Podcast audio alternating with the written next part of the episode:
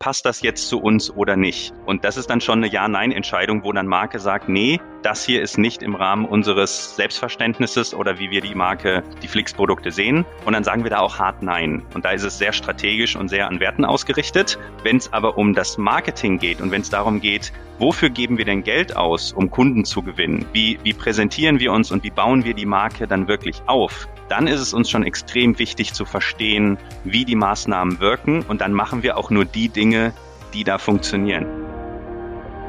Herzlich willkommen zu Brand Trust Talks Beyond, der tiefgründigste Blick hinter die Kulissen von Marken und deren Machern. Hallo liebe Hörerinnen und Hörer, willkommen zurück zu Brand Trust Talks Beyond. Es geht wieder in die Tiefe und ich habe natürlich mal wieder ein Highlight vorbereitet und zwar habe ich Philipp Stracke zu Gast und der ist Head of Brand bei Flix bzw. Flixbus. Und eigentlich müsst ihr über den Podcast nur Folgendes wissen. Und zwar hat unsere liebe Eva, die ja hier mal schneidet, vorbereitet und alles rund um Podcast bei uns macht, die hat einfach nur gesagt und ihr absolutes Prädikat für diese Folge rausgegeben. Und zwar, die Folge ist richtig, richtig gut. Also viel mehr müsst ihr gar nicht wissen. Wenn ihr doch noch ein bisschen wissen wollt, spreche ich mit Philipp nämlich über seinen Werdegang, weil er hat nämlich schon einen interessanten Move hinter sich gebracht. Und zwar aus der einen Kultur in die andere Kultur. Und was diese Kulturen jeweils ausgemacht hat, das wird er euch gleich in dem Podcast dann vorstellen. Und ansonsten sprechen wir wirklich, was denn eigentlich Markenführung bei Flix bzw. Flixbus bedeutet. Und das ist schon enorm spannend, muss ich sagen, weil Philipp nämlich beschreibt, dass Flixbus unheimlich datenbasierte Markenführung betreibt. Und was das dann in der finalen Dimension bedeutet, das erzählt er hier ganz ausführlich in diesem Podcast, nämlich zum Beispiel, was das für die Arbeit mit Kreativagenturen bedeutet, was das auch bedeutet, wenn man dann trotzdem mal intuitiver arbeiten möchte, was das aber auch bedeutet, das Ganze eben wirklich strategisch und auch konzeptionell anzugehen.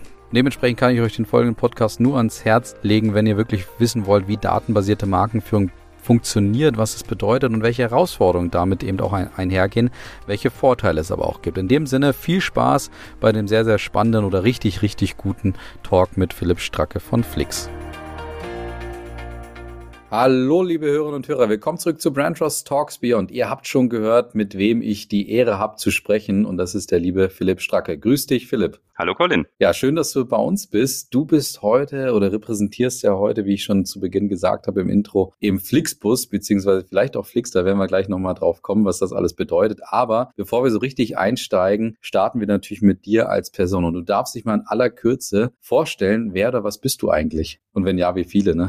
Ja, hallo und schön erstmal da zu sein. Äh, freut mich. Ich höre deinen oder euren Podcast natürlich auch mal gerne. Ich bin Philipp, ich bin Head of Brand bei Flix, mache das jetzt seit knapp drei Jahren und bin als Head of Brand verantwortlich für drei Themen. Einmal das Thema Marke, die ganze Markenführung, das Thema Marktforschung, also so Customer Research und das Creative Team. Äh, wir sind so ein bisschen die interne Kreativagentur für alles, was bunt und äh, kommunikativ ist. Na, spannend. Da werden wir auf jeden Fall äh, noch definitiv drauf zurückkommen. Aber wir starten ja mit den gefürchteten Einstiegsfragen. Und nachdem du jetzt schon deine Profession genannt hast oder deine Position, darfst du jetzt nochmal dich in einem Satz beschreiben, ohne deine Position zu nennen. Da bin ich auch mal gespannt, weil das ja immer viel darüber verrät, wie vielleicht auch sozusagen deine Kolleginnen und Kollegen dich auch sehen oder wie du selber dich vielleicht auch definierst. Wie würdest du dich in in einem Satz beschreiben, wenn du deine Position eben als Head of Brand eben nicht nennen dürftest? Ja, das ist eine, äh, eine gute Frage. Ich weiß jetzt nicht, ob ich mich als Person so beschreiben würde, aber meine Rolle ist wahrscheinlich sowas wie der mit den Logos. Es gibt noch die Variante der mit den bunten Bildern. Okay weil das natürlich oft so ist, dass Marke so verstanden wird, dass das die sind, die überall ein Logo drauf machen oder ganz viele schöne bunte Bilder machen. Da können wir jetzt ja in der nächsten Zeit oder nächsten, ja. nächsten halben Stunde drüber reden, dass es nicht nur das ist, aber ich glaube, so die erste Wahrnehmung ist auf das, dass man der mit den Logos ist. Ja, okay, da, da wieder, da werden wir uns gleich reinarbeiten. Was wäre denn dein Einwortwert? Wie würdest du dich beschreiben mit einem Wort? Oder vielleicht hast du ja auch mal deine Kolleginnen und Kollegen, deine Freunde, Familie, wen auch immer gefragt, wie die dich denn in einem Wort beschreiben würde. Das machen unsere Gäste hier gerne. Aber ja, wie würdest du dich in einem Wort beschreiben? Ich mache es auch da auf meine Rolle bezogen und ist ein Begriff, der, äh, den ich eigentlich irgendwie mag, auch wenn er ein bisschen komisch klingt. Ich finde Markenfuzzi eigentlich ganz gut, ähm, weil ich finde, äh, Marke sieht sich selber immer so extrem strategisch, muss aber manchmal andere davon überzeugen, äh, was es eigentlich ist oder was Markenführung ist. Und ich glaube, so ein bisschen verrückt oder bekloppt muss man auch sein, wenn man das macht, weil das natürlich schon viel damit zu tun hat, sich Fragen zu stellen, die vielleicht nicht jeder immer hat. Wofür stehe ich? Wie will ich wahrgenommen werden? Etc. Und da finde ich Markenfuzzi eigentlich mit einem leichten Augenzwinkern einen ganz guten Begriff. Ich muss drüber nachdenken, aber ich glaube, es wäre einer meiner Favoriten-Einwortwerte, die wir bisher hier gehört haben. Der Markenfuzzi, eine schöne Positionierung auch gleichzeitig. Ja, sehr schön. Und dann müssen wir irgendwie die Brücke schlagen vom Markenfuzzi hin zu deiner Lieblingsmarke, weil das interessiert mich auch. Gibt es bei dir in deinem Leben eine Lieblingsmarke?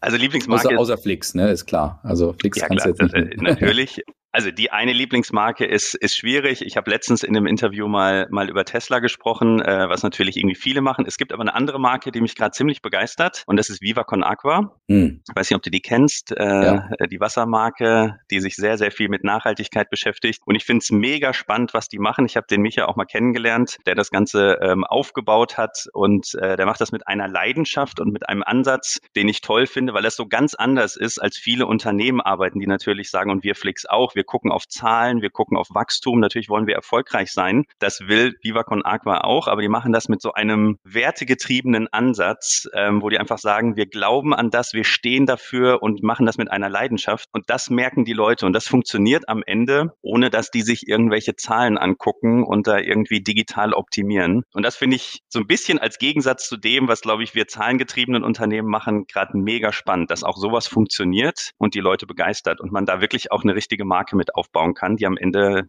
erfolgreich ist und, und äh, nicht nur eine Person oder nur eine Emotion, sondern wirklich eine Idee dahinter steckt. Deswegen Viva Con Aqua finde ich gerade mega spannend. Das ist ja fast schon eine Bewerbung für unseren Beyond-Podcast. Müssen wir am Ende nochmal drüber sprechen. Plus, du hast natürlich wieder jetzt ein paar Teaser gesetzt, was jetzt unser Gespräch gleich ausmachen wird. Wir müssen aber noch an der Frage der Lieblingsmarke der Kindheit vorbei. Und deswegen da auch diese Frage an dich. Mhm. Ich habe mal drüber nachgedacht, welche ich, äh, welche, ich habe ich hab in einem früheren Interview mal über Lego gesprochen, ähm, hat begeistert, glaube ich, ganz viele und deswegen mache ich das jetzt mal nicht, weil das, glaube ich, schon oft diskutiert wurde. Es gibt noch eine andere Marke, die ich, die mich als Kind absolut fasziniert hat und das ist das Überraschungsei. Mhm. Ich als Kind war wirklich dahinterher, ich habe diese Figuren gesammelt, das hat mich begeistert und wenn ich heute so aus meiner Erfahrung mit Marke mal darüber nachdenke, wie diese Marke geführt wurde oder auch noch wird, finde ich das echt spannend. Kann man jetzt darüber diskutieren, ob das gut ist ist, aber diese USPs, eine, eine Süßigkeit, die gleichzeitig Spannung auslöst. Also die haben ja diesen Claim ähm, Spiel, Spannung und was zum Naschen.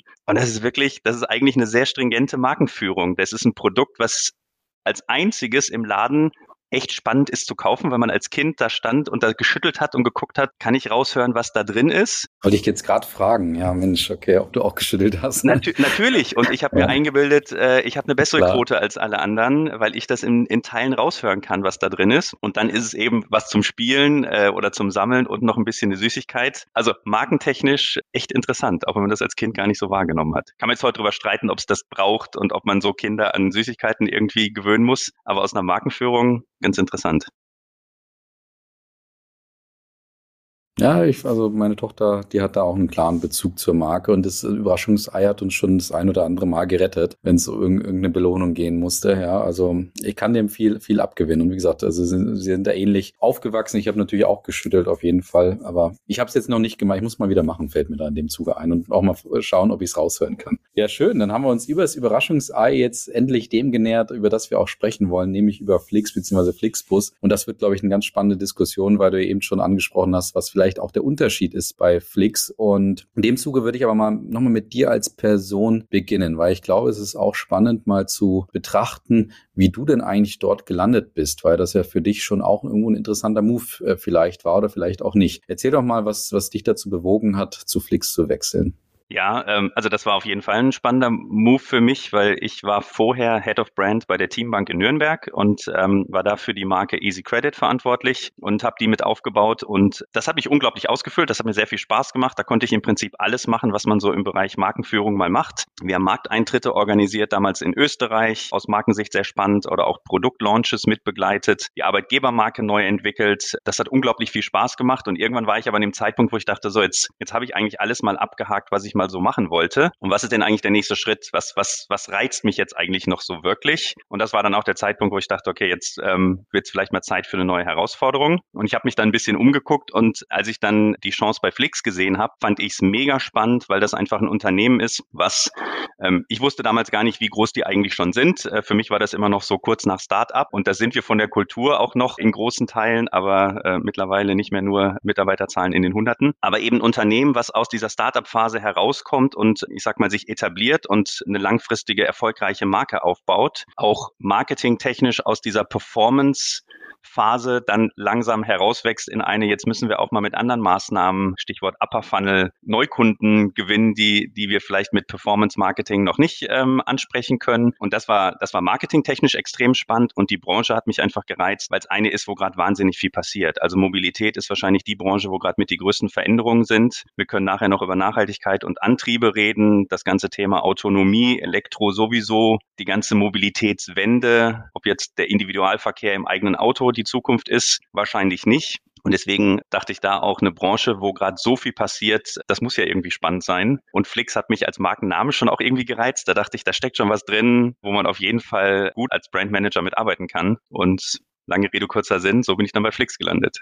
Ja, sehr cool. Bevor wir so richtig einsteigen, vielleicht nochmal so ein paar Worte und Fakten auch zu, zu Flix. Kannst du uns da so ein bisschen was sagen? Weil du ja eben gerade schon angesprochen hast, wie groß oder klein das Unternehmen auch ist. Ich glaube, da hat nicht jeder zwangsläufig eine, eine, eine Vorstellung von. Ich meine, man kennt vielleicht so die, diese grünen Busse, die so durch die Gegend fahren, die man auf der Autobahn und überall oder auch mal in den Städten auch, auch sieht. Aber erzähl mal ein bisschen was zu Flix vielleicht.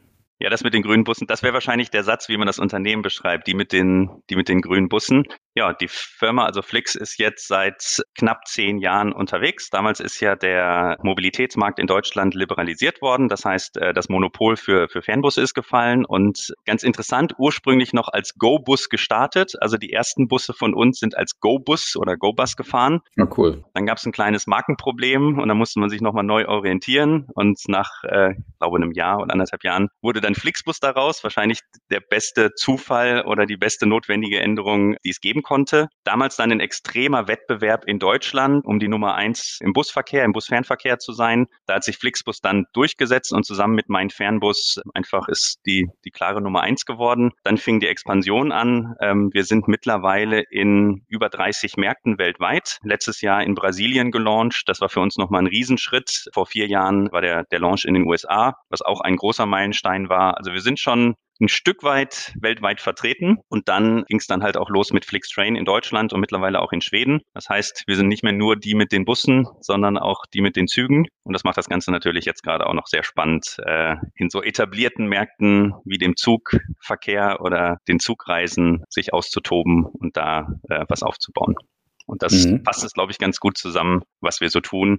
Letztes Jahr mit dem Kauf von Greyhound in den USA und dem Zusammenschluss dieser beiden Marken, das war natürlich noch ein sehr großer Meilenstein für uns, der uns jetzt auch gerade natürlich viel beschäftigt. Absolut nachvollziehbar. Äh, super, vielen Dank für den, für den Einstieg. Gibt es eigentlich irgendeine Bedeutung von dem Wort Flix, das ich nicht verstehe oder nicht sehe? Oder ähm, war das ein Zufall? Oder weil ich auch diese GoBus-Geschichte kannte ich gar nicht, ehrlich gesagt. Ja, äh, ursprünglich GoBus und sogar auch blau. Also grün sind wir erst geworden durch den Zusammenschluss mit Mein Fernbus. Äh, das waren damals die grünen Busse und das war einfach die bessere Farbe und deswegen hat sich die dann auch durchgesetzt. Eine wirkliche Bedeutung für das Wort Flix im eigentlichen Sinne gibt's nicht. Also gibt's jetzt nicht irgendwie eine Abkürzung, wo wir sagen, das ist es. Wir nutzen das halt in der Marke seit ein, zwei Jahren, ähm, weil wir uns überlegt haben, das ist so ein starker Begriff. Flix It ist so ein bisschen die, die Kampagnen-Headline, die sich da bei uns immer mal wieder findet, wo wir den Leuten einfach sagen, zum Beispiel willst du mit mit dem Zug fahren und du hast keinen Sitzplatz reserviert, Flixit, weil bei Flix ist das einfach mit drin und das ist sowas, was wir da einfach benutzen. Aber eine eigentliche Bedeutung von dem Wort Flix äh, gibt es so nicht. Ist ein Kunstwort. Ja, schön. Aber jetzt haben wir uns schon ein bisschen, wie gesagt, vorgearbeitet. Und bevor wir vielleicht auch zu einem Herzstück unserer Konversation auch kommen, nämlich euer Markenverständnis, würde ich mich erstmal nochmal rantasten eben an die Marke. Und du hast jetzt schon ein paar Punkte genannt. Du hast jetzt die Kampagne angesprochen, du hast das Naming auch mal angesprochen. Wir haben jetzt über die Farbe an, äh, gesprochen, die eh auch spannend ist, jetzt natürlich auch aus Markenstil-Gesichtspunkten. Aber erzähl doch mal, was sind, äh, was, was macht eure Marke aus aus deiner Sicht? Was zeichnet euch aus? Was sind so die Differenzierungspunkte? Wie positioniert ihr euch? Erzähl mal so ein bisschen Schwenk aus dem markenstrategischen Konstrukt von mhm. Flix. Also es gibt, es gibt eigentlich zwei Dinge bei uns. Es gibt einmal die Unternehmensvision und die ist schon immer da. Das ist einfach grüne Mobilität allen Menschen zugänglich zu machen und das Smart and Green Mobility nennen wir das, dass das einfach allen Menschen zur Verfügung steht. Und wir haben daraus eine, eine Markenpositionierung abgeleitet, die dann am Ende natürlich auch für uns, sag mal so, der Kern von allem ist, was wir tun, wenn wir, wenn wir Kampagnen machen oder wenn wir, wenn wir Produktfeatures bewerten. Und da geht es uns im Wesentlichen um drei Dinge. Natürlich sind wir die, die erschwinglichen. Also im Englischen nennen wir es affordable.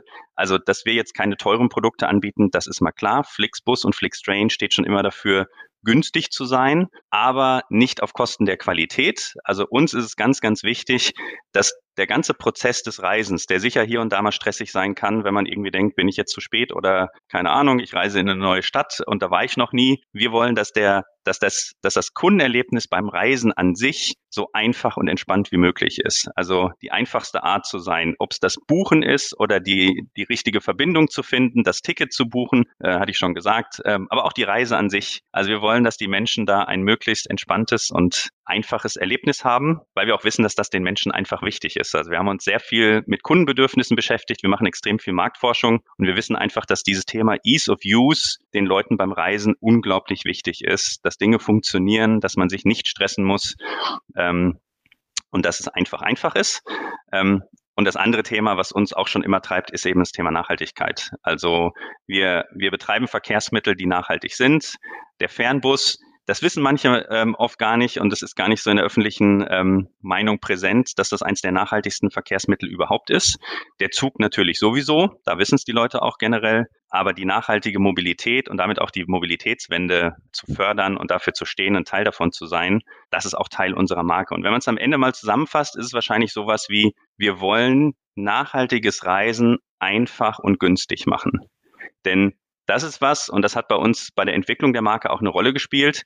Wir alle sind, glaube ich, der Meinung, dass Nachhaltigkeit extrem wichtig ist und dass das eigentlich für alle Marken und alle Produkte ein Thema ist, womit man sich beschäftigen muss. Ansonsten wird es nicht funktionieren auf der Welt. Aber wenn das nicht einfach ist, dann wird es schwer haben, sich durchzusetzen. Ich glaube, die Menschen müssen einen einfachen Zugang haben und es darf eben nicht kompliziert sein und ein riesiger Aufwand, sondern es muss erstmal für alle erschwinglich sein, weil sonst ist es auch schwierig und dann wird man nie alle Menschen erreichen und es muss einfach zu nutzen sein. Und deswegen ist das in einen Satz gepackt unsere, unsere Markenpositionierung. Einfache und grüne Mobilität, die erschwinglich ist. Ja, ja kann ich gut nachvollziehen. Finde ich auch sehr verständlich sozusagen auch aus strategischer Sicht. Also wir sehen das gerade auch so bei jüngeren Marken, die eben klassischerweise sich natürlich so die Sehnsucht, die Knappheit, die in, einem bestimmter, in einer bestimmten Branche einfach vorhanden ist, dass man damit eben meistens bricht oder versucht, sich dagegen auch zu positionieren oder eben genau dieses Problem auch zu lösen. Also jetzt nehmen wir mal Flink oder Gorillas, so diese Lebensmittelhändler, ähm, die, die, die schnellen, eben, dass die ja zum Beispiel über das Thema Zeit gekommen sind und gesagt haben, wenn wir da so einen Markt aufbauen wollen, dann müssen wir uns über die Zeit zum Beispiel positionieren, auch wenn sich das jetzt bei denen gerade ändert, weil sie das natürlich nicht überhalten können. Und ihr kommt halt über das Thema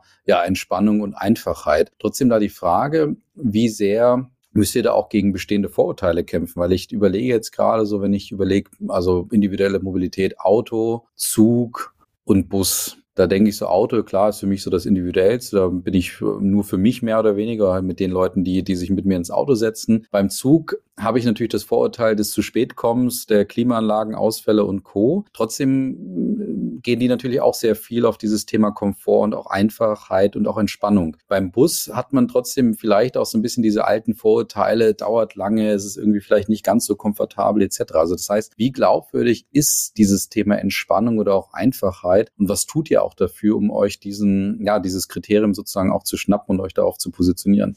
Ja, das ist ein, das ist ein wirklich guter Punkt. Also Komfort ist nämlich so das andere große Thema äh, oder die andere große, der, der USP, über den man sich im Bereich Mobilität ähm, positionieren kann, wie man Produkte entwickeln kann. Das ist jetzt nicht unser, unser Fokus. Also natürlich ähm, soll es bei uns auch bequem sein und das ist es, aber wir sind jetzt nicht diejenigen, die das Menü an den Platz bringen und irgendwie mit drei Schleifchen das Produkt noch ein bisschen bunter und irgendwie glänzender machen. Also ich sag mal so eine erste Klasse Mobilität, das ist einfach das andere Ende der Skala, wenn man sich über Komfort und Premium positioniert. Wir, und deswegen ist der Vergleich mit Gorilla, äh, Gorillas und, und Flink gar nicht schlecht, weil die auch extrem simpel sind. Das, das Bestellen da geht so schnell, das Liefern auch, aber auch der ganze Bestellprozess, der ist so einfach und so, so simpel und aus so einer User Experience Sicht so gut gemacht, dass das am Ende einfach ein echter Mehrwert ist für die, für die Leute. Und das, das ist unser Ziel. Wir, wir sind am Ende ein Tech-Unternehmen. Natürlich fahren für uns Busse und Züge, aber unsere Mitarbeiter sind sehr, sehr viele Tech-Mitarbeiter, die Buchungsprozesse bauen und optimieren und den Kunden wirklich ein, ein sehr, sehr einfaches und, und ich sage mal, smoothes Kundenerlebnis produzieren. Und das testen wir auch. Also wir haben äh, ein eigenes UX-Team, ähm, was sich damit beschäftigt, wie sich diese Prozesse anfühlen und wie man die noch optimieren kann. Wir machen sogenannte After-Ride-Surveys, wo wir befragen, wie war denn das Kundenerlebnis und Punkte, wie du sie gerade angesprochen hast, wenn dann der Bus mal zu spät ist, was natürlich bei Stau passieren kann, dann interessiert es uns natürlich, wie wirkt sich das auf die Kundenzufriedenheit aus. Das messen wir und wir wissen tatsächlich, wenn ein Bus eine Verspätung hat oder vielleicht mal es kommt zum Glück sehr, sehr selten vor, aber die Toilette dann doch nicht funktioniert hat, dass sich das dann auch auf die Kundenzufriedenheit auswirkt. Und da haben wir schon Systeme, das zu messen und auch zu optimieren, damit das Erlebnis tatsächlich einfach und positiv ist und äh, am Ende nicht irgendwie ein Ärgernis. Aber das, also finde ich jetzt mega spannend, was du beschreibst. Das heißt also, diese Vorurteile zum Thema Busreisen, also eben vielleicht nicht der mega Premium-Komfort, also all das, was man halt mit dem Busreisen auch verbindet, das gehört dazu, aber ihr versucht praktisch dort so diesen, ja, so, so ein bisschen die Dimension zu wechseln, indem ihr eben sagt, der ganze Buchungsprozess, die ganze, ja, äh, UX auf dem Weg hin zur Busreise ist eben so einfach wie möglich, um da einfach die, die Hemmschwelle vielleicht auch so ein bisschen zu senken, dass man sagt, okay, mache ich jetzt Bus oder mache ich Zug oder meinetwegen auch Flug oder ähnliches, aber da komme ich halt voll von der Techie-Seite in dem Sinne. Richtig. Und trotzdem ist natürlich auch das Erlebnis im Bus wichtig, das ist der Kontaktpunkt Nummer eins. Und auch habe ich einen freundlichen Busfahrer, und wie geht er mit mir um? Oder wie kommuniziert er das, wenn vielleicht dann doch mal gerade ein Stau auf der Straße ist, der einfach nicht zu verhindern ist. So ist ganz interessant, dass das die meisten Kunden gar nicht so kritisch sehen, weil sie ja wissen, das war jetzt, das waren äußere Umstände. Diesen Stau hier, den hat ja nicht Flix äh, produziert, sondern da haben wir jetzt einfach mal Pech gehabt. Also das ist am Ende in dem Moment oft gar nicht so dramatisch, weil die Kunden wissen, das ist jetzt, ähm, das schreibe ich jetzt nicht der Marke zu. Trotzdem wird es vielleicht eine Auswirkung darauf haben, wie man am nächsten, beim nächsten Mal reist. Was wir aber merken, und das merkt man auch so in persönlichen Gesprächen oft, dass es gibt immer noch dieses leichte Vorurteil gegenüber dem Bus. Ist der weniger komfortabel? Die Leute, die es ausprobiert haben, sind in der Regel sehr, sehr positiv überrascht, weil es eine 1 zu 1 Verbindung ist, du steigst ein und wenn du wieder aussteigst, ähm, hast du ein paar Stunden in einem bequemen Sitz gesessen und kommst dann an einem Ort an. Das kann Flug gar nicht bieten. Das ist viel stressiger, viel, da ist viel mehr zu tun und der Sitz ist auch nicht so bequem. Dafür ist Flug natürlich unglaublich schnell. Also wenn Geschwindigkeit wichtig ist, dann werden die Leute sich sicher immer fürs Flugzeug entscheiden auf gewissen Strecken. Aber gerade mit Flixtrain und Flixbus, die Verbindungen sind sehr direkt und auch zügig. Und natürlich ist es am Ende auch der Preis, der am Ende schlägt, weil, äh, weil der teilweise ein Drittel oder ein Viertel von einem anderen Verkehrsmittel ist. Und das überzeugt die Leute natürlich auch. Ja, cool. Was ich in dem Zuge ganz interessant finde, weil ich jetzt gerade die Eurowings-Kampagne gesehen habe, die neue, die sich voll auf das Thema Entspannung positionieren. Also eben sagen, so entspanntes Reisen, auch mit ein paar Features das erklären. Aber ja, ich sag mal jetzt nicht direkt sich da sozusagen ähnlich positionieren oder dagegen positionieren, aber trotzdem auf einen ähnlichen, ich sag mal, auf ein ähnliches Kriterium sich setzen, wie du das jetzt auch so ein bisschen beschreibst. Ja, wobei ich glaube, also Entspannung ähm, ist vielleicht bei uns auch, also den Begriff nutzen wir jetzt, den habe ich zwar eben benutzt, aber den nutzen wir jetzt in der Markenführung nicht. Uns geht es schon wirklich um dieses funktionale einfach. Also bei uns wird es jetzt kein Massagekissen geben und irgendwie, ich sag mal, die entspannte Musik, sondern bei uns heißt dieses the easiest way to travel. Es gibt einfach keine unnötigen Schritte. Es gibt einfach sehr optimierte und gute Prozesse, dass es einfach keinen Grund gibt, sich über irgendetwas ähm, Gedanken zu machen. Wir wollen diese Art von einfach. Ähm, wir gehen nicht in die Richtung, Entspannung, Premium, Komfort. Ja, das ist einfach ein anderes Segment, ja. was ich jetzt auch ähm, eher noch bei der Lufthansa wahrscheinlich als bei Eurowings sehen würde. Aber ja, das, das ist eine, das ist nochmal ein anderer Fokus, wenn man sagt, es geht wirklich so um diesen, um diesen Komfortaspekt. Mhm. Nicht, dass wir nicht Wert auf Komfort legen. Das ist eine, da gibt es einen Mindeststandard, den wir natürlich alle erfüllen. Aber wir wollen jetzt nicht die Premium-Leistungen, die das Produkt am Ende unnötig teuer machen, weil das wissen wir natürlich auch. Leute, die Flixbus und Flixtrain benutzen, die wollen auch ein günstiges Angebot Angebot. Und das, ähm, das ist bei uns natürlich auch immer Teil des Versprechens. Und deswegen gucken wir schon sehr, was brauchen die Menschen wirklich. Das ist wahrscheinlich ein bisschen, wie es auch Motel One macht. Finde ich eine tolle Hotelkette, die einfach ein, ein, ein gutes Produkterlebnis haben. Und man merkt, all das, was hier ist, das sind die Dinge, die mir auch wichtig sind und nichts drumherum. Ähm, genau. Es ist einfach mhm. sehr gut, finde ich, ähm, sich mit dem Kundenbedürfnis beschäftigt und dann ein Produkt hingestellt, was einfach genau dazu passt. Und so machen wir das auch. Wir gucken, was ist den Leuten beim Reisen wirklich wichtig, was sind Pain Points, was brauchen die Menschen und so entwickeln wir unsere Produkte.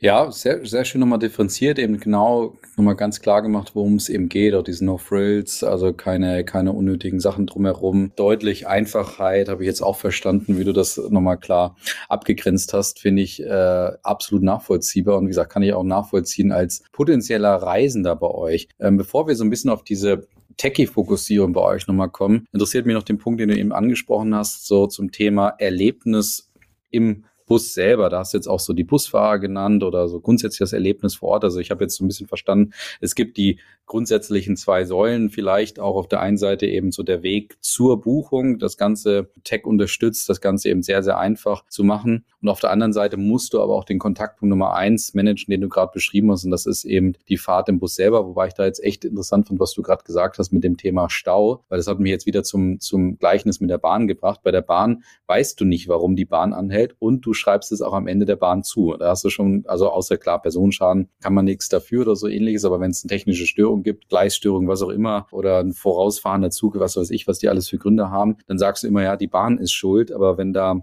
ein Unfall ist und es ist Stau, dann sagst du nicht, ja, Flix hat's äh, hier uns äh, gerade verhunzt. Ne? Und das finde ich schon echt in der Wahrnehmung sehr spannend, was du gerade beschrieben hast. Aber nochmal so der Punkt, einerseits hast du jetzt die UX beschrieben, das ist der Weg dorthin, aber wie managt ihr das Erlebnis im Bus selber? Nehmen wir mal als Beispiel so einen wichtigen Kontaktpunkt wie den Busfahrer. Kann man sowas managen? Managt ihr sowas bewusst? Also äh, managen ist da natürlich nicht ganz einfach, ähm, weil die Busfahrer nicht unsere Mitarbeiter sind. Wir arbeiten ja mit Buspartnern zusammen. Das heißt, das sind Busunternehmen in, in allen Märkten und die, die stellen die Busse und die stellen die Busfahrer. Ähm, wir haben eine sogenannte Flix University, wo wir auch erstmal E-Learnings und Trainings haben, wo es auch darum geht, wie, wie sieht denn das Flix-Erlebnis aus? Was ist am Ende Flix? Die treten in dem Moment natürlich auch als Flixbus auf und das sind auch leidenschaftliche Flixbus-Markenbotschafter, wenn man so will. Also ich habe schon mit Busfahrern geredet geredet, wie die erzählen, warum sie das auch machen, aus so einer Überzeugung.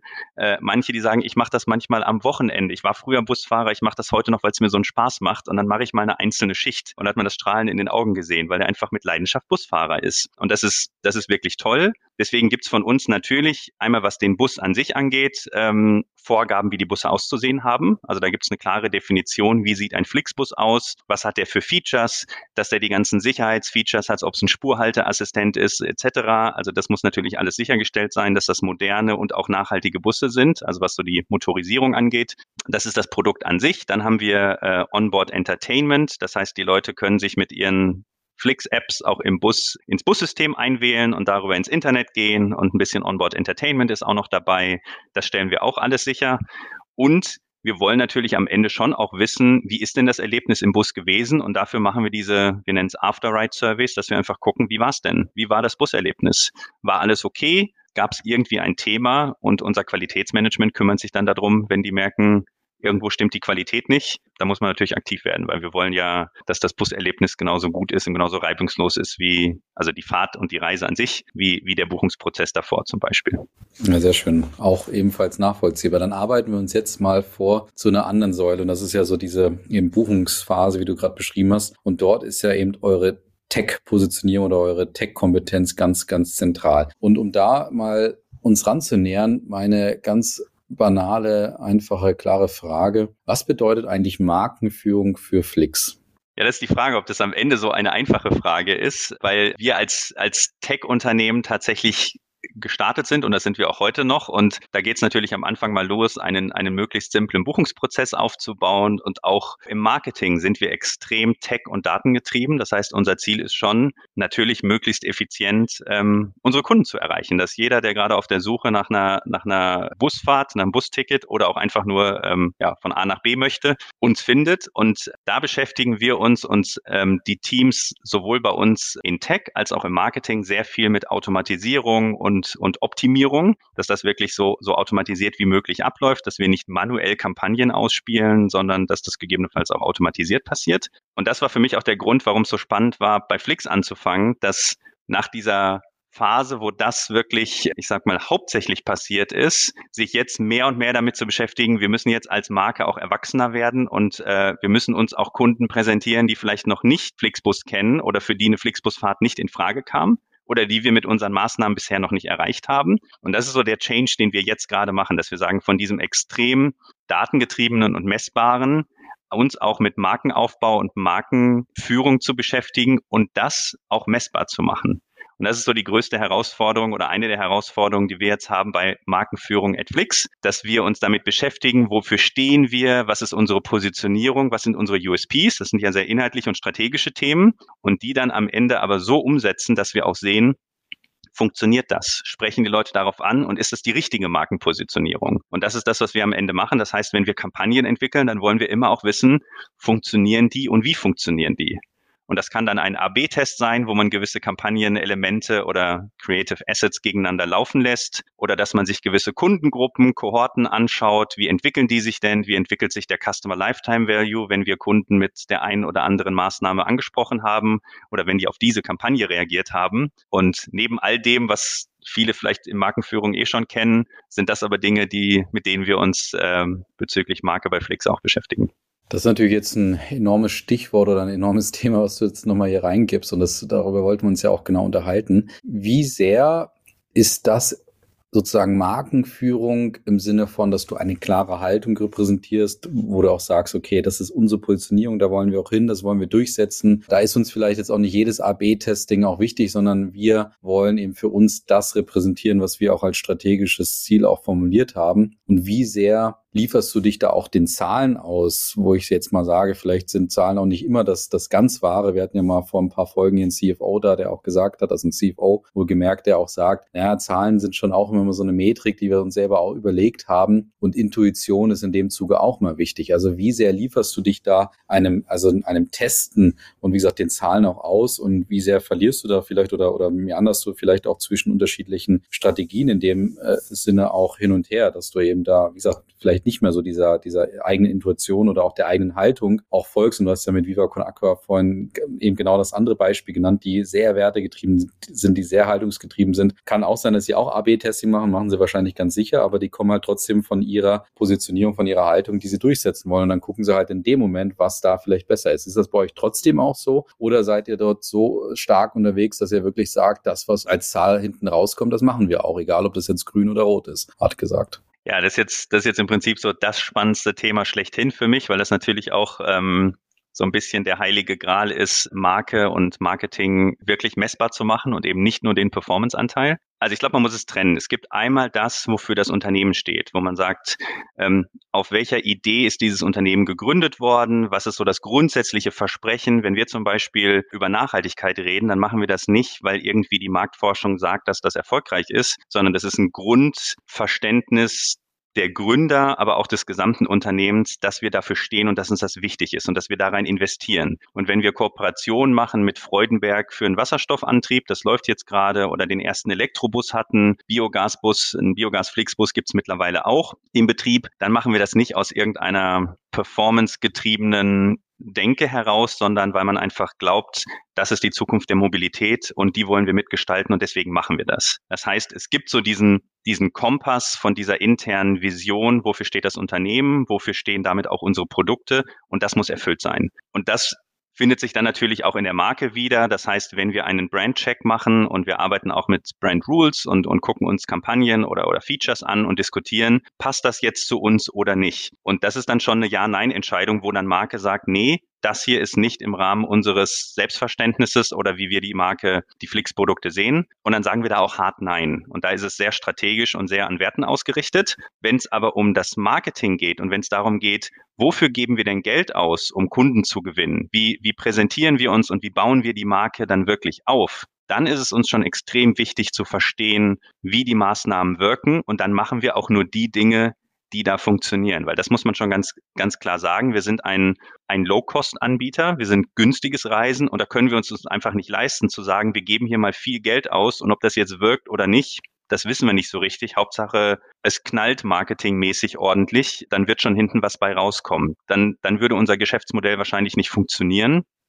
Und das muss man schon auch sagen, das ist auch Teil unseres Erfolgsgeheimnisses, was Flixbus oder Flix in den letzten Jahren erfolgreich gemacht hat, dass wir da einfach ein sehr gutes Verständnis dafür haben, was bringt uns was im Marketing, welche Kanäle funktionieren für uns. Und wir machen einfach nicht Marketing in, in Kanälen oder mit Maßnahmen, wo wir dann sehen, da haben wir am Ende nichts von, das bringt uns nichts. Und das ist natürlich nicht ganz unkritisch, weil am Ende heißt das, dass man sich in erster Linie auch mit den Kanälen und Maßnahmen beschäftigt, die messbar sind. Das heißt, wir haben eine gewisse, sag mal, ein natürliches ähm, Limit, weil wenn wir Dinge nicht gut messen können, was Marketing angeht, dann tun wir uns schon sehr schwer damit, Dinge zu machen. Einfach nur aus so einer Überzeugung heraus, das machen wir jetzt mal, das ist bei uns doch wirklich sehr, sehr selten. Ja, okay, da hast du es nochmal klargestellt, finde ich auch, auch sehr gut. Das heißt, ihr habt so eine grundsätzliche Straße, auf der ihr euch bewegt. Das ist eure Haltung, das ist eure Strategie, das ist das, was ihr auch bezwecken wollt. Und die Daten und die Analysen und Untersuchungen helfen euch eben dabei, sozusagen dann so die, die genau richtige, das richtige Tempo zu finden oder eben auf der, keine Ahnung, auf der genau richtigen Straßenseite zu fahren, um da auf dieser Straße sozusagen auch zu bleiben. Also das heißt, es ist jetzt nicht so, dass ihr ständig die Straße wechselt oder den Weg wechselt, ähm, nur weil irgendwelche Daten das sagen, beziehungsweise ihr untersucht genau das, um da so ein bisschen, wie gesagt, auf, auf, auf dieser Straße vielleicht so den richtigen Weg zu finden. Ich sag mal, die richtige Straßenseite ist für uns schon immer sehr, sehr wichtig. Also äh, da kann ja, sich genau. jeder darauf verlassen, dass der Flixbus immer auf der richtigen Straßenseite fährt, auch in das England. Musst du jetzt sagen, ja, genau.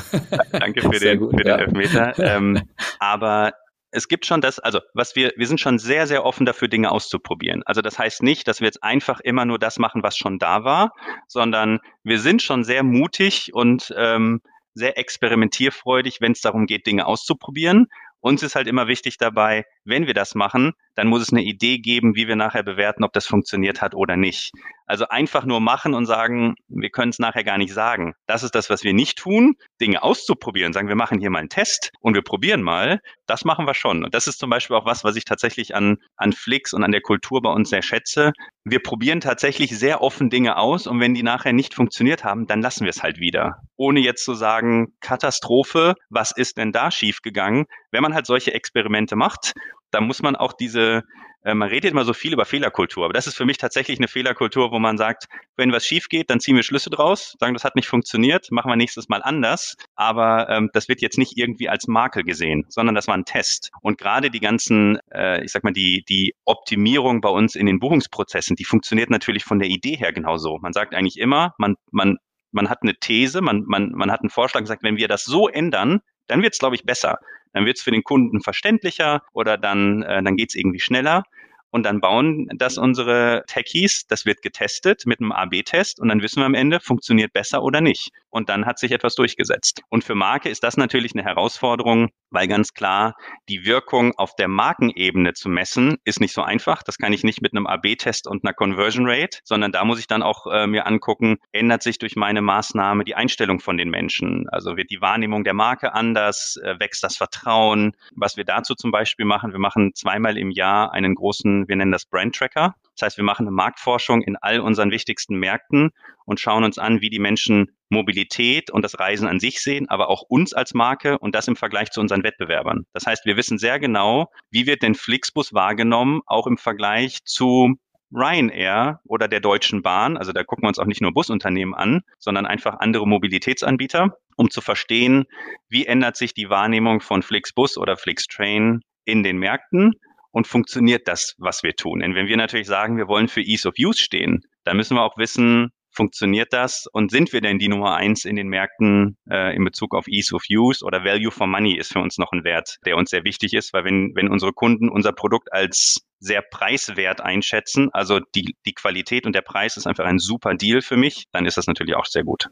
Sehr schön. Das, das klingt jetzt doch fast ein bisschen lustvoller sozusagen, als ich äh, ursprünglich gedacht habe, wenn, wenn also so mit den ganzen Zahlen und sich da die ganze Zeit äh, auch, auch auseinanderzusetzen. Ich weiß nicht, ob da nicht ein bisschen auch so sozusagen so ein bisschen dieses diese Markenführung dieses dieses für die Marke arbeiten, wo du ja trotzdem auch kultiviert wurdest in der Vergangenheit sozusagen, ob das dann nicht so ein bisschen auf der Strecke bleibt. Und das wäre jetzt trotzdem auch meine Frage, sozusagen, wie viel Spaß macht denn das, sich trotzdem am Ende, wie gesagt, so ein bisschen an den Zahlen zu orientieren, da ständig auf der, also auf der Suche zu sein nach den neuesten Zahlen, nach den besten Zahlen, nach diesen Wirkungsnachweisen und wie sehr kitzelt es dich vielleicht auch mal, trotzdem so eine geile Kreativkampagne zu machen, jetzt keine Ahnung, Heimat und Jung von Matt und Serviceplan einzuladen zu einem mega großen Pitch und dann mal so eine coole, tolle Fernsehwerbung zu machen, äh, wie das all die tollen Großmarken. Du merkst in meinem Unterton, ich bin kein bekennender Fan von diesen Kreativkampagnen, aber das für viele Marketeers da draußen, für deine Kolleginnen und Kollegen dort draußen bedeutet das ja Markenführung. Und deswegen meine Frage an dich, wie viel Spaß macht das, sich, wie gesagt, so diesen Zahlen, ich sage es jetzt nochmal, auch wenn du es gerade erklärt hast, dich diesen Zahlen sozusagen auszuliefern und da ständig zu suchen und wie sehr würdest du nicht mal trotzdem auch mal so eine geile Kreativkampagne machen, wie das alle großen Marken dort draußen machen?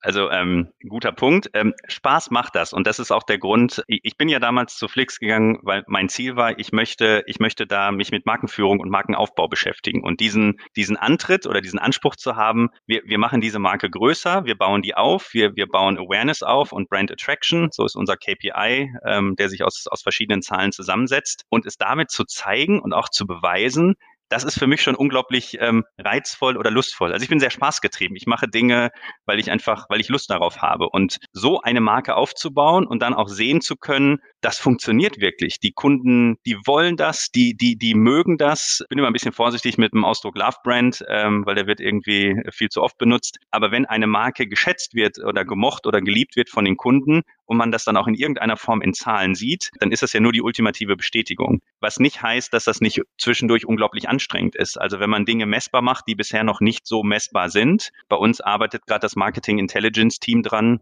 Wie können wir denn die Markenwirkung von Upper-Funnel-Kampagnen messen. Also wenn wir im TV unterwegs sind, wo einfach nicht der direkte Datenpunkt irgendwie gesetzt ist, dass man sagt, ah, der hat dann hier geklickt und das gemacht, sondern es ist erstmal eine Ausstrahlung einer Werbung und wir wollen verstehen, wie wirkt die nicht nur kurzfristig, weil wir sehen, die Ticketverkäufe gehen hoch, sondern wie wirkt denn diese Fernsehwerbung, indem sie die Bekanntheit der Marke aufbaut oder die Markeneinstellung ändert, also Brand Attraction ähm, aufbaut und was hat das für uns für Auswirkungen auch langfristig im Geschäft? Und das zu verstehen, das ist, das ist sehr, sehr anstrengend und das ist auch, ähm, glaube ich, recht innovativ. Also da gibt's jetzt nicht den Lehrbuchprozess, ähm, wie man das irgendwie macht, aber da anzutreten auf der anderen Seite, der zweite Teil deiner Frage, ja, vermisst du ähm, das Kreative? Nee, das vermisse ich überhaupt nicht, weil wir auch das tun. Also ähm, wir arbeiten jetzt nicht mit den Agenturen zusammen, die du gerade genannt hast, aber wir sind mit Iris zusammen dabei, ähm, eine Kampagne zu entwickeln und wir haben das auch letztes Jahr schon gemacht. Also wir hatten eine TV-Kampagne in Deutschland und Schweden, um Flixtrain zu bewerben.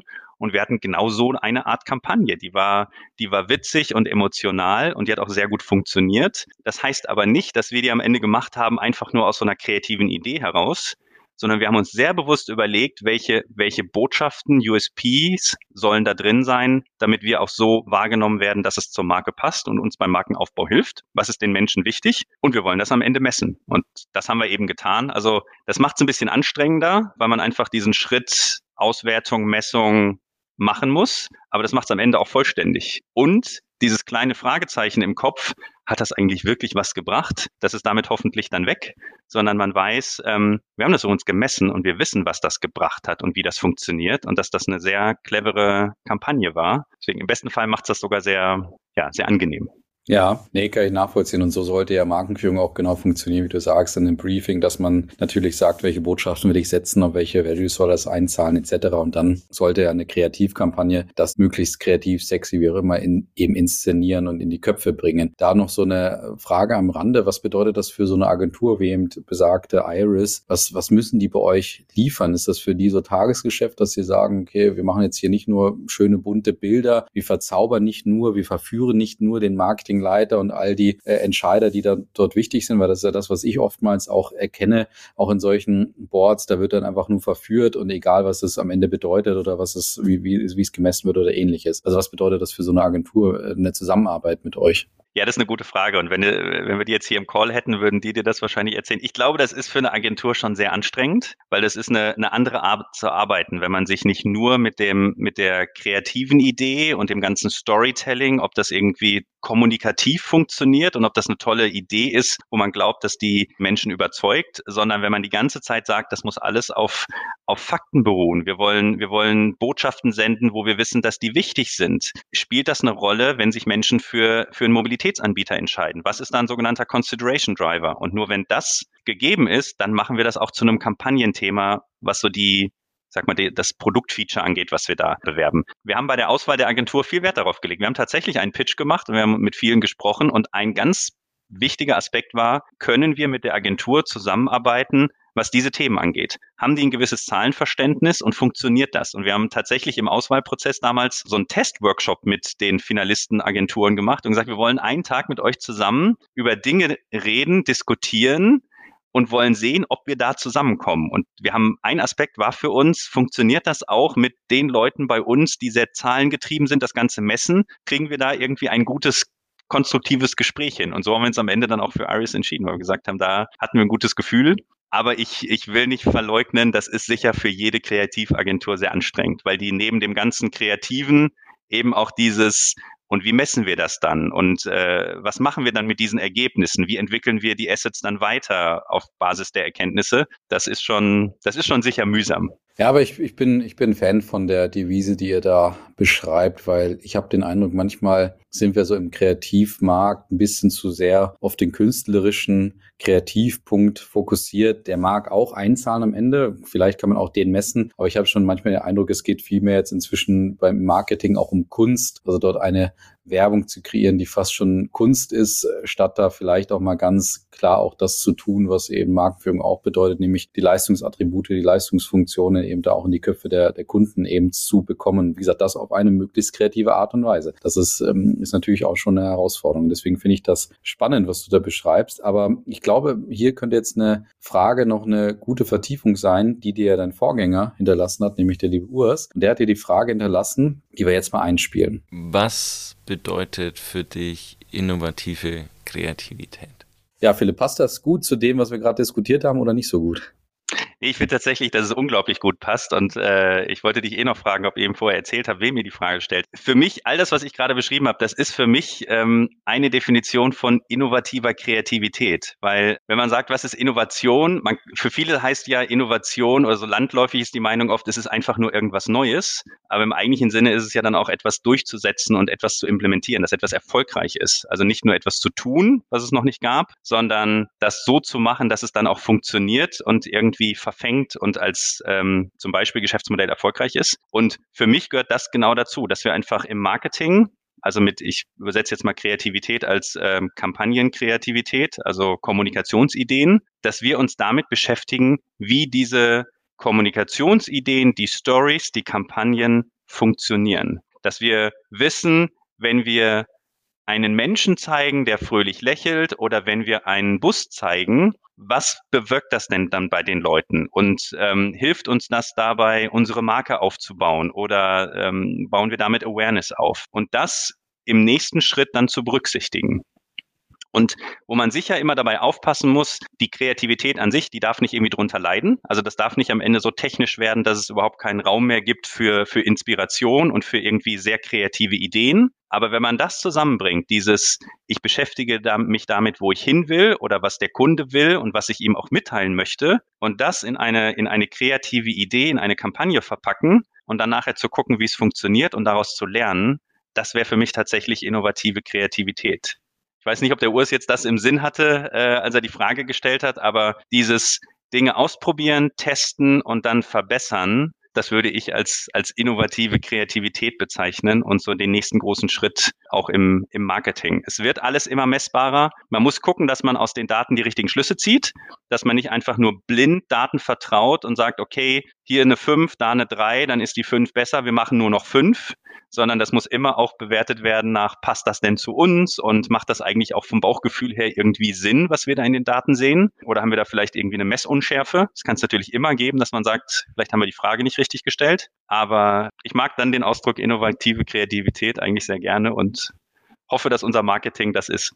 Na schön, sehr gut. Da haben wir doch eine sehr schöne, fast maßgeschneiderte Frage zufälligerweise für dich gehabt, weil wir haben ihm nicht vorher gesagt, mit wem wir sprechen werden. Aber ja, wie gesagt, da, da, da scheint es auf jeden Fall eine gewisse, eine gewisse Passung gegeben zu haben. Dann lass uns mal so zum Abschluss noch ein bisschen über die Zukunft sprechen von Flixbus beziehungsweise auch Flix. Wie sieht eure Zukunft aus deiner Sicht aus? Wie würde, wie werdet ihr euch aus Markensicht noch weiterentwickeln? Werdet ihr auf diesem Punkt bleiben, so Nachhaltigkeit und auch Erschwinglichkeit und eben auch weiterhin diese Vorurteile, die ich jetzt vorhin zumindest beschrieben habe zum Thema Busreisen abbauen? Oder wird es da irgendwann nochmal auch markentechnisch einfach eine Veränderung geben, weil Märkte verändern sich, es gibt also Vorurteile verändern sich. Manchmal wird auch natürlich aus einer Leistungskomponente irgendwann so ein Standard, dass man dann so einen oben draufsetzen muss. Das konnten wir bei all den Marken, wie zum Beispiel Zalando etc. auch sehen, dass die nicht ewig sich über das tolle Rückgaberecht oder 100 Tage Rückgaberecht etc. positionieren konnten, sondern natürlich dann irgendwann strategisch auch was oben draufsetzen mussten. Und das wird mich bei euch auch noch interessieren. Also was, was, was, was sind so die nächsten strategischen Punkte sozusagen, die ihr auch, ja, einfach äh, als nächstes erklimmen müsst?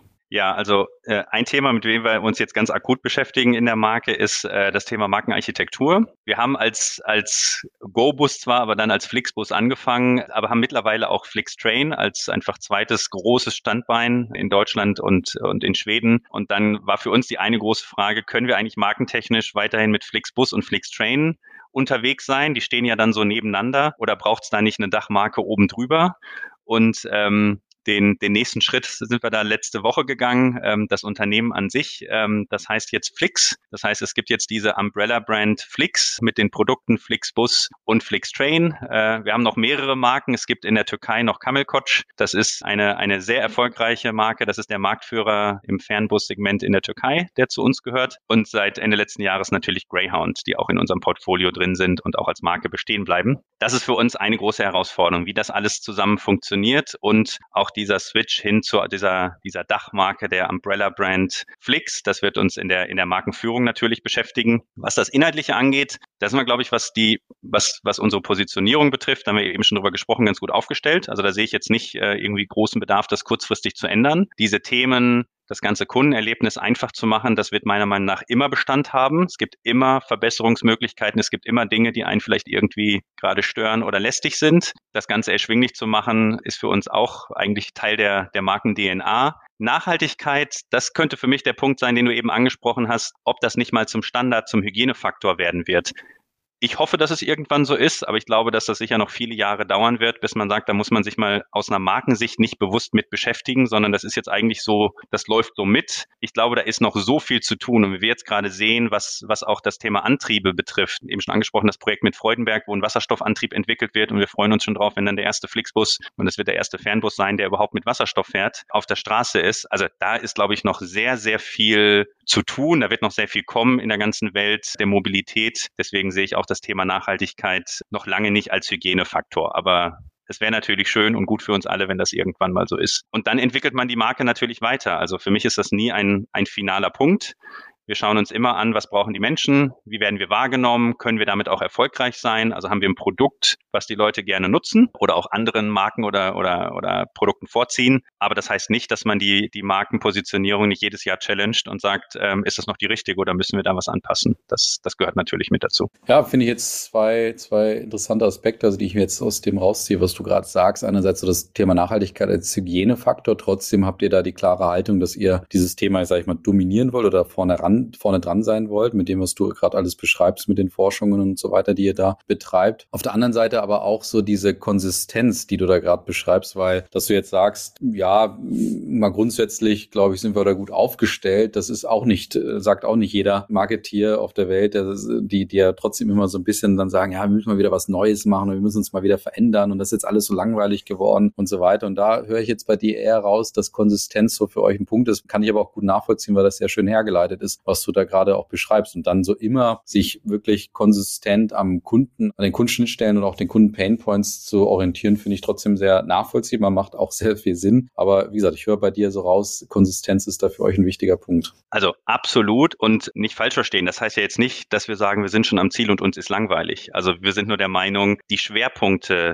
die, die Positionierung, die wir uns ja auch kürzlich erst gegeben haben, das ist die richtige jetzt geht's dran, das Ganze umzusetzen. Also die wirkliche Arbeit fängt ja dann erst an. Für mich ist immer so der Entwicklung einer Markenstrategie oder einer Markenpositionierung, das geht noch einigermaßen schnell. Hat man ein paar tolle Workshops, äh, arbeitet mit Kundenbedürfnissen und Daten und entwickelt, entwickelt daraus eine Strategie. Das jetzt wirklich konsequent umzusetzen und dafür zu sorgen, dass das immer und überall erlebt wird, das dauert, das hört ja nie auf. Also ähm, und auch da haben wir noch viel zu tun. Also äh, ich muss jetzt nicht aus dem Nähkästchen plaudern, aber natürlich gibt's noch Schritte und Touchpoints, wo wir sagen, da sind wir noch nicht glücklich, da geht geht noch mehr? Haben wir da schon alles getan, um es einfach zu machen? Oder gibt es noch irgendwas, was man nachhaltiger machen kann? Also diese, die, diese Herausforderung, die werden wir immer haben. Und das ist, das ist für mich auch so die tagtägliche Arbeit eigentlich in der Markenführung, das wirklich konsequent umzusetzen. Ja, schön. Dann hätte ich noch drei Fragen zum Abschluss. Erste Frage. Gibt es etwas, wovor ihr euch markentechnisch, markenstrategisch oder eben auch gerne du in deiner Funktion, ich sag mal, fürchtet? Also mal als Beispiel, vor zwei oder drei Jahren ist ja Blablabus in euren Markt eingestiegen und hat da, glaube ich, mit 99 Cent Fahrten oder so ähnlich oder mit 1 Euro Fahrten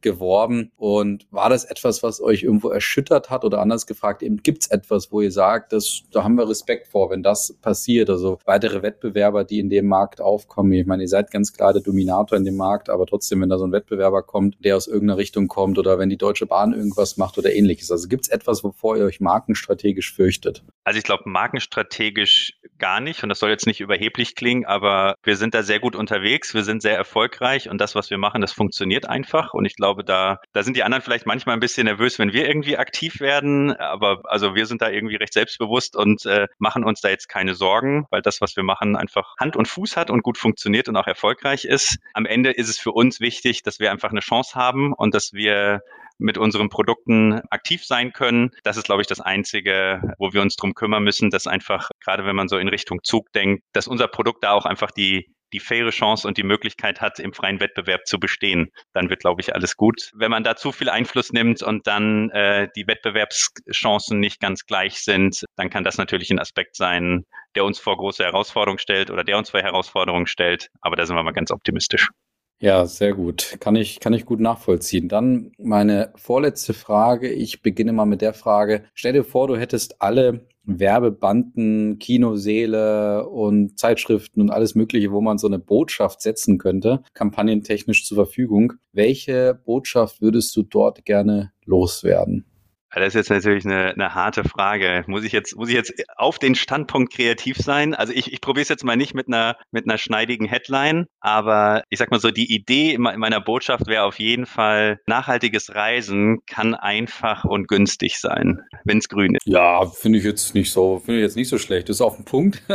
fass das nochmal, fass das nochmal zusammen, was du, was, was, was eben eure Positionierung ist. Und das kann ich sehr gut nachvollziehen. Und geht dann, wie gesagt, äh, klar mit der Konsistenz und einer klaren Markenidee einher einher. Finde ich super. Und jetzt weißt du, dass du zum Abschluss noch deine Frage an den oder die nächste loswerden kannst. Und da bin ich jetzt gespannt drauf. Ja, ich, ich habe eine Frage und ähm, ich bin jetzt ja nicht mehr der Jüngste, deswegen gibt es einen Werbespot. Ich glaube, der ist fast 20 Jahre alt, an den ich mich erinnere. Pepsi hat mal eine Werbung gemacht, die in der Zukunft spielt, wo ein paar Archäologen eine Cola-Dose, eine Coca-Cola-Dose ausgraben, sich die angucken und sich fragen, was ist denn das, weil sie es nicht erkennen. Meine Frage an den nächsten ist, wenn in 100 Jahren jemand dein Produkt oder deine Marke ausgräbt, was möchtest du denn, was die Leute über diese Marke denken oder sagen im Hier und heute? Oh, welche eine schöne Frage. Sehr kreativ, sehr spannend. Hatten wir in der Form auch nicht. Ich finde es super. Also, was würden die über, was würden die über einen Flixbus sagen, den man irgendwo ausgräbt oder einen Flixtrain? Das ist natürlich etwas sehr Großes. Da müsste schon was passieren, damit man das richtig ausgraben muss. Hoffentlich passiert das niemals, dass wir solche Probleme bekommen in der Umwelt etc. Aber was würde, was würde der über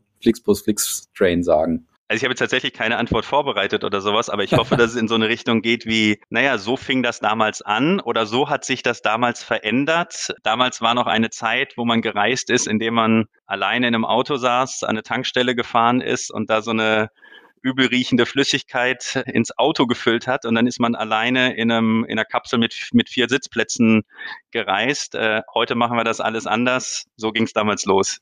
Ja, mega. Also ich glaube, das passt äh, extrem gut zu dem, was du jetzt zu Beginn alles auch gesagt hast. Finde ich sehr, sehr schön. Hast du eine kreative, auch da eine kreative Antwort gefunden auf deine selbstgestellte Frage, obwohl du, wie gesagt, nicht vorbereitet warst. Ja, super. Philipp, vielen Dank für das tolle Gespräch und diesen Einstieg in, ja, das, die datenbasierte Markenführung, kann man sagen, vielleicht. Und ich bin am Ende doch überrascht, sozusagen wie markenstrategisch und, und das, das Ganze auch trotzdem vorangetrieben wird bei euch. Und ich würde mich zu dem Urteil hinreißen wollen, dass ich glaube, wenn die Marketingwelt mit solch einer Haltung auch äh, mehr einhergehen würde, die du da beschreibst bei Flix, dann wäre die Marketingwelt aus meiner Sicht ein Stück besser.